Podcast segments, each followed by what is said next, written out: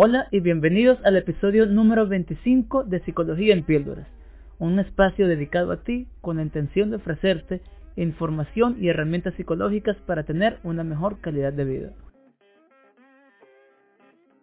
Muchos de los problemas que veo en consulta tienen que ver con la comunicación, porque no sabemos comunicarnos adecuadamente. Y algo esencial para lograr tener buenas relaciones, tanto con nosotros como con los demás, es la comunicación. Pero, como lo he mencionado en episodios anteriores, para aprender o para poder comunicarnos de una mejor manera con nosotros, primero tenemos que comenzar por aprender a comunicarnos con nosotros mismos. Y con esto me refiero a aprender a ser consciente sobre lo que estás sintiendo, por qué lo estás sintiendo y poder procesar adecuadamente este sentimiento. Pero el día de hoy me quiero enfocar específicamente en la comunicación con otros y más específicamente aún en tener una comunicación asertiva. Básicamente existen tres tipos de comunicaciones. La agresiva, la pasiva y la asertiva. Hoy quiero comenzar por explicar qué es la comunicación pasiva. Las personas que ejercen una comunicación pasiva son personas que generalmente van siempre a imponer los intereses y los derechos de otras personas por encima de los propios.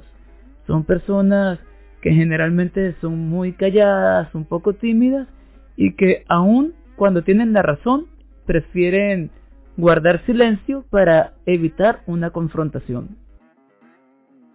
Por el lado opuesto, entonces tenemos la comunicación agresiva. Son personas que siempre van a buscar imponer sus derechos y sus pensamientos por encima de los derechos de las demás personas. Son personas que aunque no tengan la razón, siempre van a buscar imponerse ellos. Son personas que son, cuando como su nombre lo indica, muy agresivas tanto verbal como físicamente incluso.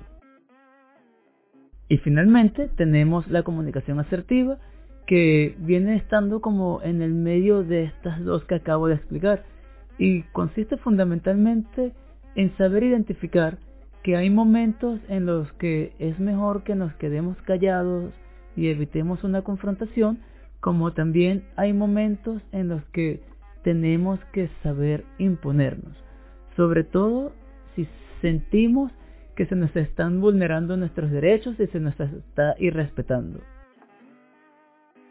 ¿Se puede aprender a tener comunicación asertiva? Sí, afortunadamente esta es una habilidad y como toda habilidad se puede aprender o incluso perfeccionar. Y es por eso que hoy te quiero ofrecer algunas técnicas para que aprendas a tener una comunicación asertiva.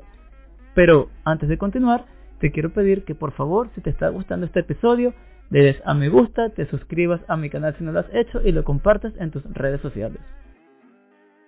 Existen aproximadamente unas 14 técnicas distintas para lograr tener una comunicación asertiva. Sin embargo, hoy yo aquí, por motivo de tiempo, solamente voy a hablar de dos o tres de estas.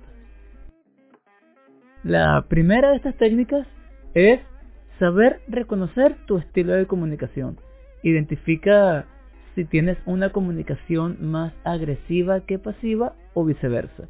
Y luego entonces podemos empezar a trabajar en base a esto. La segunda técnica es la postergación asertiva. Esto consiste en que si tú detectas que la persona con la que estás conversando o tú mismo se encuentran muy alterados o porque están bajo el efecto de, alguna, de algún sentimiento, bien sea la rabia o la tristeza, lo mejor sería entonces postergar la conversación para después, dándote esto a ti chance de poder identificar qué estás sintiendo, poner estos sentimientos en orden, aclarar tus ideas y luego entonces sí poder tener una conversación en la que ambas personas puedan salir ganando tanto como se pueda. Y la tercera y última herramienta por el día de hoy para aprender a tener una comunicación asertiva es aprender a decir que no. Una persona que tiene una comunicación asertiva es capaz de decir que no haciendo valer sus propios derechos y respetando los derechos de los demás. Por ejemplo, podrías decir, entiendo lo que estás diciendo, pero no estoy de acuerdo contigo. Si te ha gustado este episodio, te quiero pedir que por favor le des me gusta, te suscribas a mi canal, le des a la campanita si estás en YouTube y que lo compartas en tus redes sociales para llegar a más personas. Y como siempre te digo, si te quieres poner en contacto conmigo para plantearme algún tema nuevo o para asistir a psicoterapia sin importar en qué parte del mundo estés, lo puedes hacer dejándome tu comentario aquí abajo o también escribiéndome a mi correo o mi WhatsApp personal, el cual estaré dejando en la descripción. Esto fue Psicología en Píldoras y como siempre quien les habló, Andrés Jiménez. Hasta luego.